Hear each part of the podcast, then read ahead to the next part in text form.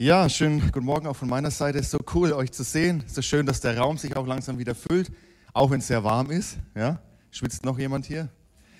Ja, auch von meiner Seite aus herzlich willkommen an alle, auch Familie, Freunde, Gäste, Angehörige unserer Täuflinge. Taufen sind ein Feiertag, oder? Taufen sind echter Feiertag. Lasst uns unsere Täuflinge auch ermutigen heute Morgen und ihnen einfach mal einen Applaus geben.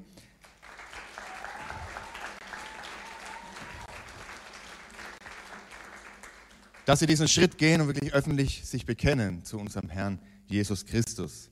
Das ist das größte Wunder, was es gibt, dass Menschen Christus erkennen. Ich darf noch kurz hinweisen ähm, auf die Hallengottesdienste, die ab morgen beginnen, nämlich in Stadt Steinach mit Pfarrer Ulrich Pazzani über eine Woche jeden Abend.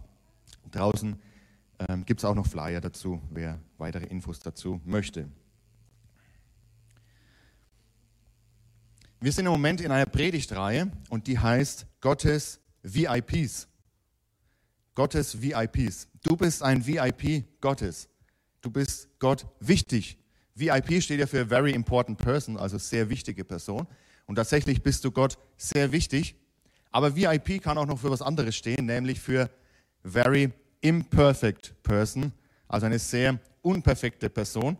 Und auch da darf ich dich ermutigen, auch das sind wir. Ja, wir sind Gott wichtig, aber wir sind auch sehr unperfekt.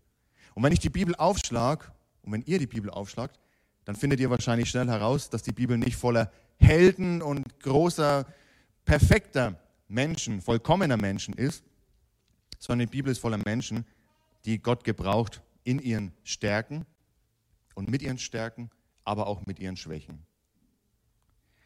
Und in dieser Predigtreihe haben wir uns verschiedene Personen angeschaut. Und heute möchte ich eine dieser Gottes VIPs anschauen, die man schnell überliest, wenn man das Neue Testament aufschlägt, weil alles, was drumherum passiert, so wichtig ist und so groß ist, dass diese Frau schnell untergeht. Und ihr Name ist Hannah. Wenn wir ins Lukas-Evangelium schauen, ins zweite Kapitel, da geht es erstes Kapitel und zweites Kapitel. Ja, ist die Weihnachtsgeschichte, geht es um die Verheißung des Retters, um seine Geburt. Und auch diese Hannah kommt in diesem Kapitel vor. Und da lesen wir folgendes ab Vers 36. Da heißt es, in Jerusalem lebte damals auch eine Prophetin namens Hannah, eine Tochter Penuels aus dem Stamm Ascher. Sie war schon sehr alt nach siebenjähriger Ehe war ihr Mann gestorben. Sie war Witwe geblieben und war nun 84 Jahre alt.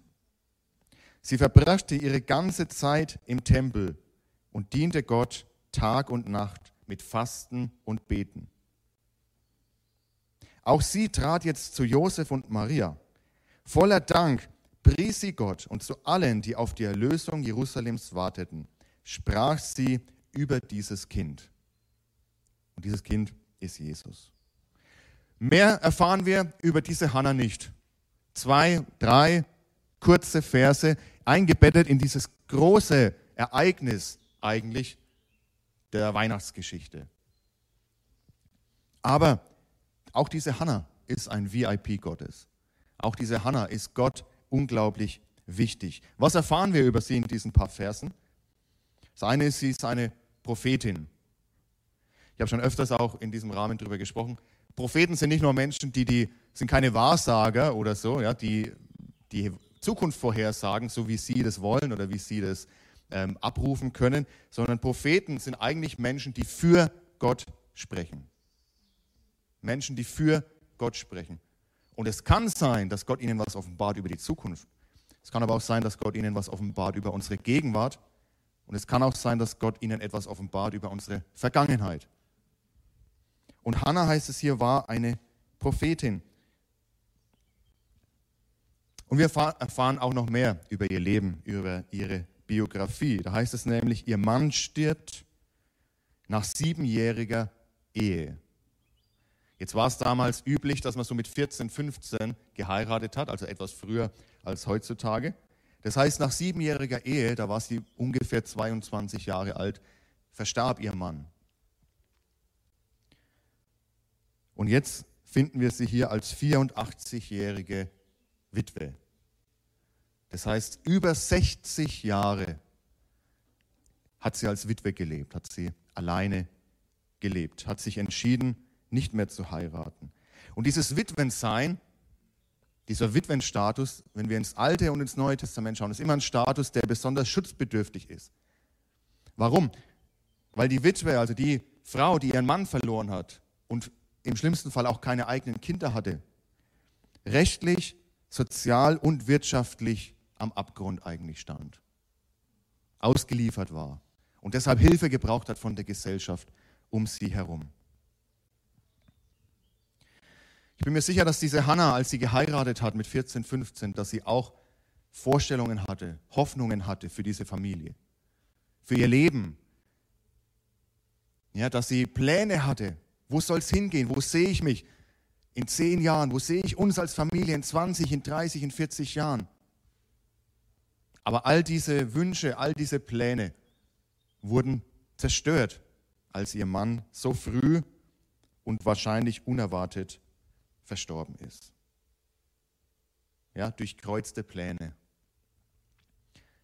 Und auch in unserem Leben gibt es immer mal wieder Situationen, die uns aus der Bahn werfen, die nicht so sind, wie wir es geplant haben, die nicht so sind, wie wir es uns erdacht haben, wie wir es uns erwünscht haben, wie wir es uns geträumt haben. Und dann kommt diese Situation und wir stehen da und fragen uns, und jetzt? Wie geht es weiter? Ist Gott noch bei mir? Ist er noch für mich? Oder bin ich allein? Ist Gott doch nicht gut? Ist Gott doch nicht so gut, wie wir es doch immer sagen, wenn wir sagen, Gott ist gut und alle sagen Amen. Aber was ist in dieser Situation, wo wir total aus der Bahn geworfen werden? Also ich glaube, auch hier im Raum sind einige, die sich mit Hannah ganz gut identifizieren können, die sich ganz gut hineinversetzen können in diese Hannah, deren Leben ganz anders verläuft, als sie sich das vorgestellt hat. Aber wie geht es jetzt um mit, dieser, mit diesem Schicksalsschlag, würde man heutzutage sagen? Was macht sie damit? Das Erste ist, sie entscheidet sich, interessanterweise, sie entscheidet sich, Witwe zu bleiben. Also trotz ihrer jungen Jahre, trotz ihres jungen Alters, wo sie ja auch rechtlich hätte wieder heiraten dürfen, weil ihr Mann verstorben ist, also wäre kein Problem gewesen, wieder zu heiraten. Trotzdem entscheidet sie sich, ich bleibe alleine. Und nicht nur das, ich bleibe nicht nur alleine, sondern sie hat sich entschieden, ihr ganzes Leben in den Dienst Gottes zu stellen, ihr ganzes restliches Leben. Und wenn man 22 ist, dann ist es ja oft so, dass der Rest des Lebens noch lang ist. Ja? Mit 84 denkt sie vielleicht anders darüber, aber mit 22 geht man davon aus, dass da noch einiges kommt an Leben. Aber sie entscheidet sich, den Rest meines Lebens das so anders verlaufen ist, als ich es mir eigentlich gedacht habe. Das so unterbrochen wurde, so plötzlich durch den Tod meines Mannes. Ich entscheide mich, diesen Rest meines Lebens in den Dienst Gottes zu stellen. Und dann lesen wir hier, sie verbrachte ihre ganze Zeit im Tempel und diente Gott Tag und Nacht mit Fasten und Beten. Der Tempel zur damaligen Zeit ist kultureller und eigentlich auch politischer Mittelpunkt des jüdischen Lebens. Regelmäßig soll man zum Tempel hin, auch wenn man woanders wohnt, soll man hin, ähm, pilgern zu den Festen, man soll zu diesem Tempel, ja, kultureller Mittelpunkt und politischer Mittelpunkt des jüdischen Lebens. Aber vor allem, und das lesen wir auch, wenn wir ins Alte Testament schauen, ist der Tempel ein Symbol für die Gegenwart Gottes in seinem Volk. Was Hannah hier also entscheidet, was sie tut, ist, sie sucht in ihrer Not, in ihrer Verzweiflung, in ihrer Trauer, sucht sie die Gegenwart Gottes. Sie sucht die Gegenwart Gottes. Tag und Nacht dient sie Gott mit Fasten und Beten. Ganz ehrlich, wenn ich das so lese und als ich das gelesen habe, dachte ich mir, das ist doch langweilig. Was ist das für ein Leben? Für den Rest meines Lebens im Tempel zu sein, jeden Tag in den Tempel zu gehen, fasten und zu beten. Weißt du, bin ich der Einzige, der so ehrlich ist und für den das so klingt? Oder sagt jemand anders auch, das klingt doch recht langweilig? Was ist denn das für ein Leben? Mit 22, was hat man da noch für, was kann man noch alles reißen? Was kann man noch alles erleben? Und manchmal frage ich mich, und vielleicht fordert uns das auch heraus heute Morgen, ist uns die Gegenwart Gottes auch manchmal langweilig geworden?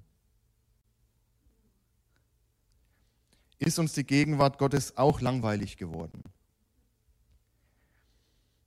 Suchen wir, wenn wir zum Gottesdienst kommen, wenn wir in die Gemeinde kommen, suchen wir Events, suchen wir Veranstaltungen, suchen wir Entertainment, wollen wir unterhalten werden?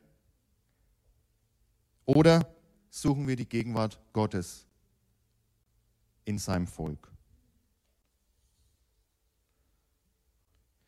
Ja, wollen wir unterhalten werden oder wollen wir diesem Gott und einander dienen, füreinander da sein, füreinander eintreten.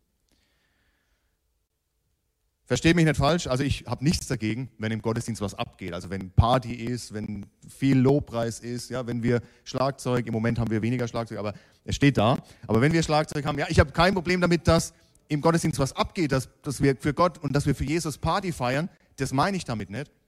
Aber wir müssen auf das Wesentliche konzentriert bleiben und dürfen das Wesentliche nicht aus dem Auge verlieren, nämlich, dass die Gegenwart Gottes hier ist.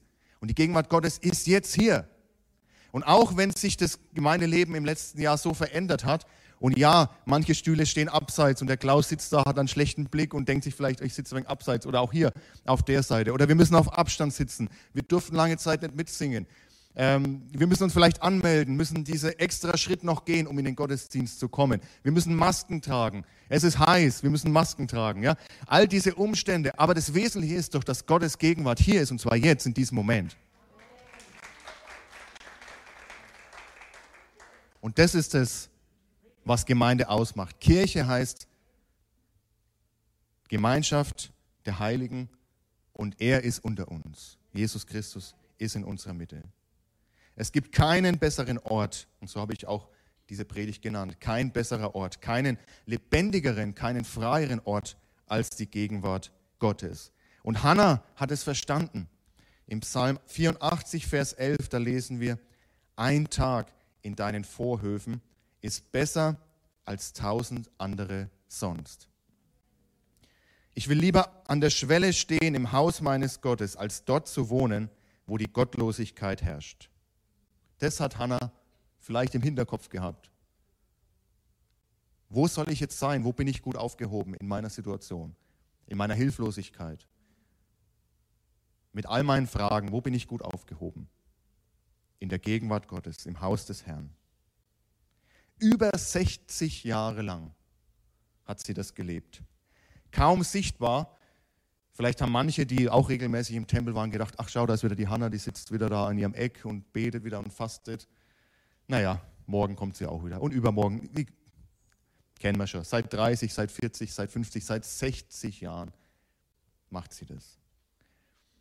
Im Verborgenen, ohne großes Aufsehen. Auch bei uns gibt es Geschwister, und ich muss sagen, auch gerade ältere Geschwister, die seit so vielen Jahren im Verborgenen beten und einfach ohne großes Aufsehen, ohne jemals auf einer Bühne zu sein oder ohne jemals im Rampenlicht zu sein, einfach beten und diesen Gebetsdienst tun, für andere eintreten, Fürbitte tun. Und das ist so wichtig. Wir wissen manchmal gar nicht, was diese Gebete in unserem Leben bewirkt haben.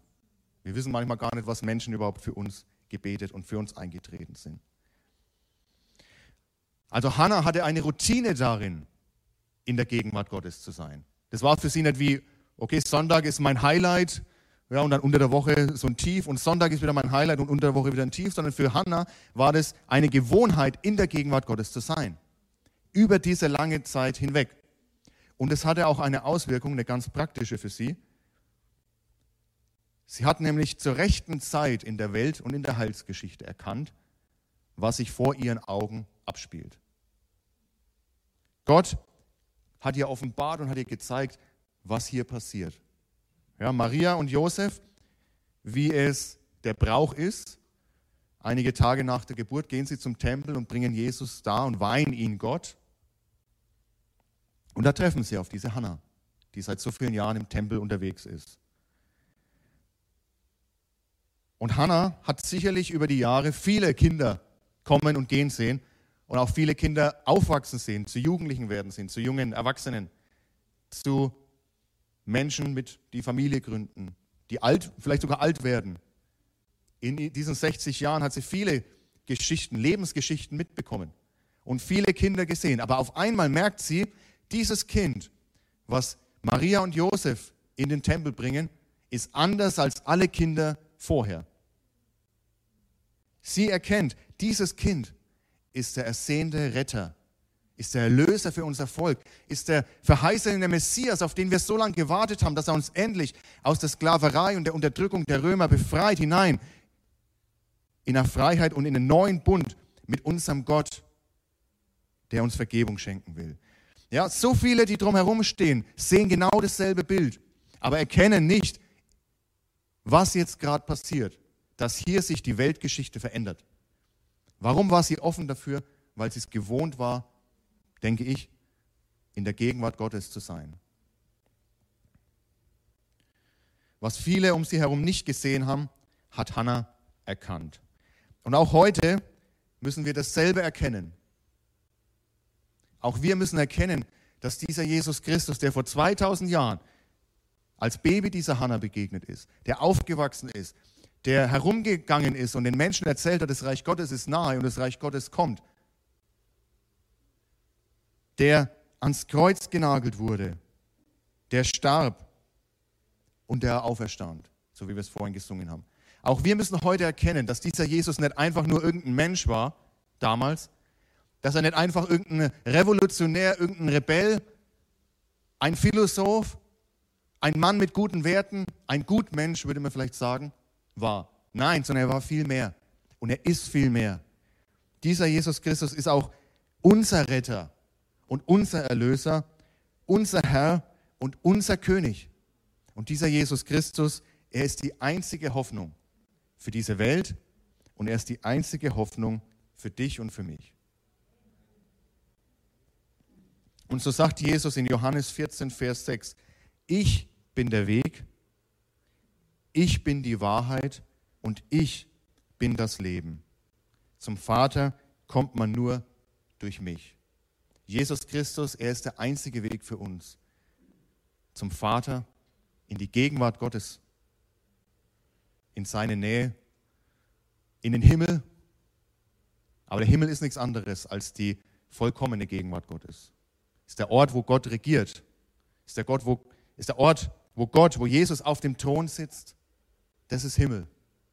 Und zu diesem Ort haben wir wieder Zugang durch Jesus Christus, weil er der Weg ist. Er ist die Wahrheit in all, gerade in dieser Zeit, wo, wir, wo wir Probleme haben zu unterscheiden, was ist denn noch wahr? Ja, wenn wir in die Presse, wenn wir in die Medien schauen, wenn wir einfach beobachten, was passiert drumherum, wenn wir miteinander reden. Diese Frage ist doch ganz groß. Was ist denn überhaupt noch Wahrheit? Wem kann ich glauben? Was sind Fake News? Was sind richtige News? Jesus ist die Wahrheit. Das heißt, er kann uns wirklich in die Wahrheit führen. Er kann unsere Augen öffnen für das, was wirklich relevant ist und was sich um uns herum tut. In Johannes Kapitel 4, da spricht Jesus mit einer Samaritanerin. Und das passt ganz gut auch zu unserem heutigen Tag, wenn es so heiß ist. Ja, jeder sich vielleicht schon nach was zu einem Schluck Wasser sehnt, gerade. Denn er trifft diese Frau an einem Brunnen und er sagt zu ihr, jeder, der von diesem Wasser trinkt, also von natürlichem Wasser, was aus dem Brunnen kommt, jeder, der von diesem Wasser trinkt, wird wieder Durst bekommen. Also wenn ich jetzt was trinke, wenn Sie, wenn ihr jetzt was trinken würdet, ihr würdet wieder Durst bekommen. Und an solchen Tagen oder in solchen Wochen umso schneller. Aber er sagt, wer aber von dem Wasser trinkt, das ich ihm geben werde, wird niemals mehr durstig sein. Das Wasser, das ich ihm gebe, wird in ihm zu einer Quelle werden, die unaufhörlich fließt bis ins ewige Leben. Bei Jesus Christus, da wird unser Durst gestillt, unser Durst nach Leben, nach Sinn des Lebens, nach Bestimmung, nach Berufung, nach Ewigkeit. Bei ihm wird dieser Durst gestillt. Bei ihm haben wir alles, was wir zum Leben brauchen.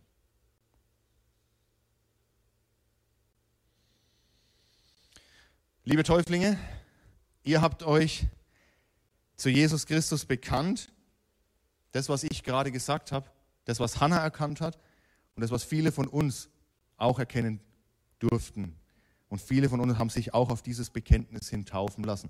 Und so ein Taufgottesdienst ist ja auch immer, wie ein Hochzeitsgottesdienst auch, das sagt man ja, und Traugottesdienst, das ist jetzt nicht nur für die, die da sitzen, sondern für alle eine Erinnerung. Auch dieser Taufgottesdienst ist für uns alle, die wir uns für Jesus Christus entschieden haben, auf seinen Namen hin haben taufen lassen, egal ob vor 10 oder 60 Jahren. Es ist auch eine Erinnerung an, an uns alle, aber besonders für euch heute Morgen. Auf Jesus Christus hin haben wir uns taufen lassen. In Markus 16, Vers 16, da heißt es, wer glaubt und sich taufen lässt, wird gerettet werden.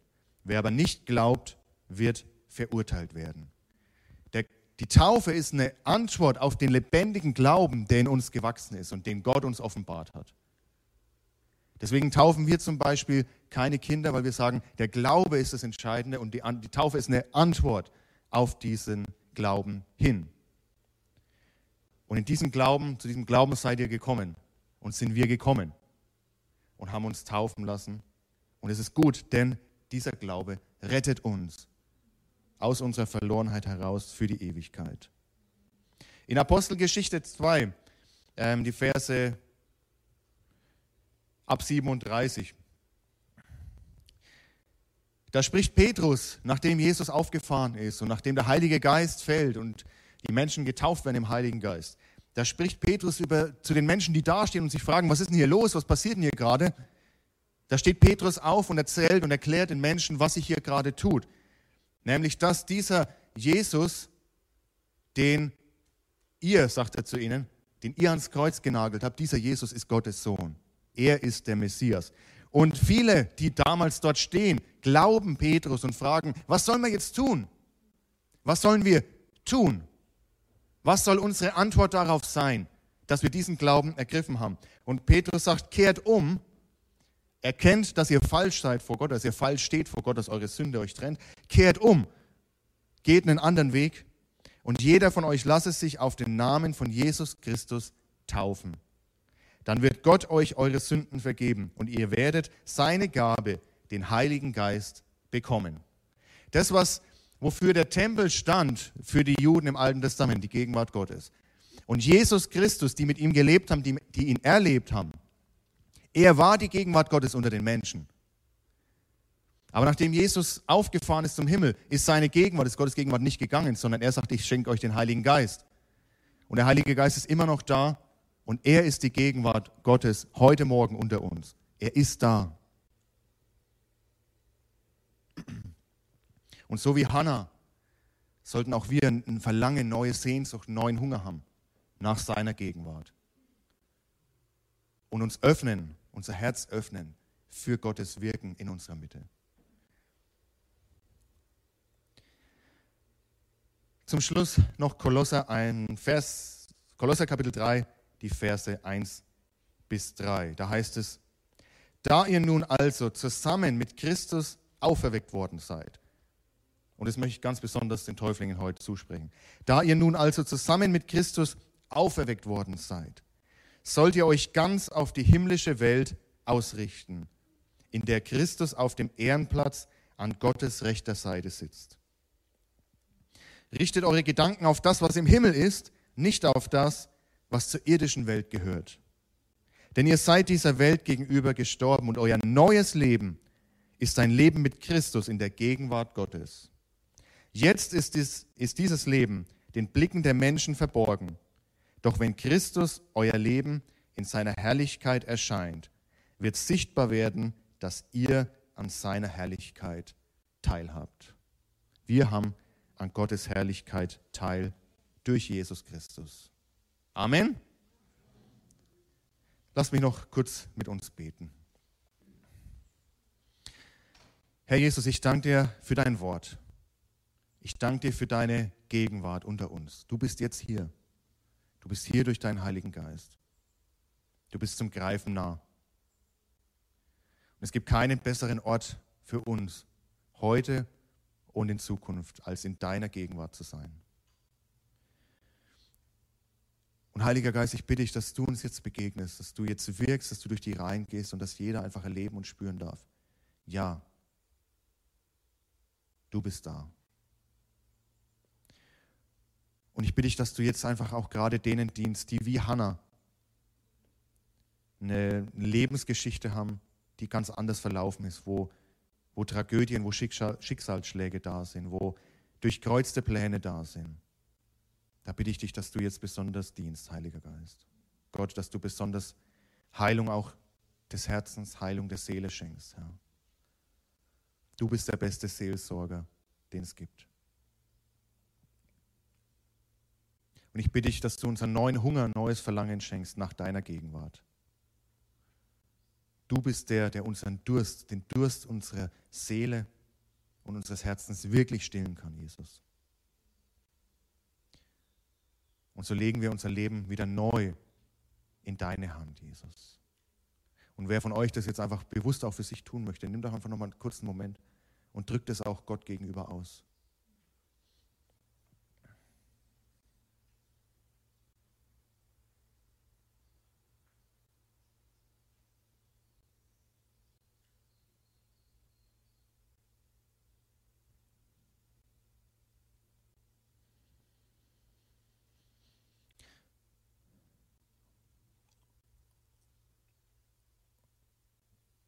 Und vielleicht bist du heute Morgen da und du sagst, ich habe das noch nie gemacht. Ich habe noch nie in meinem Leben überhaupt diesen Jesus Christus in die Hände gelegt. Ich habe es noch nie geöffnet für ihn. Ich habe noch nie dieses Bekenntnis, dass Jesus Christus Gottes Sohn ist, dass er mein Retter, dass er mein Erlöser ist, dass er mich liebt. Dann bitte ich, dass wir einfach mal alle die Augen schließen und einfach, einfach mal den anderen im Raum gewisse Privatsphäre geben. Und wenn du sagst, ja, ich spüre irgendwie, der Heilige Geist, der wirkt an mir, ich, mein Herz pocht. Ich möchte einfach mal reinfragen, wenn du sagst, ja, diesem Jesus Christus, dem möchte ich heute vertrauen. Dem möchte ich heute mein Leben anvertrauen. Ich möchte bekennen, zum ersten Mal in meinem Leben, dass dieser Jesus Christus Gottes Sohn ist. Dass er für meine Sünde gestorben ist, dass er mich errettet hat. Dann bitte ich dich, während wir, wir haben alle die Augen geschlossen und einfach ein Moment zwischen dir und Gott. Aber für mich bitte ich dich, dass du einfach kurz die Hand hebst, als Zeichen für mich, dass ich erkenne, okay, da ist heute jemand, für den ich besonders mitbeten darf.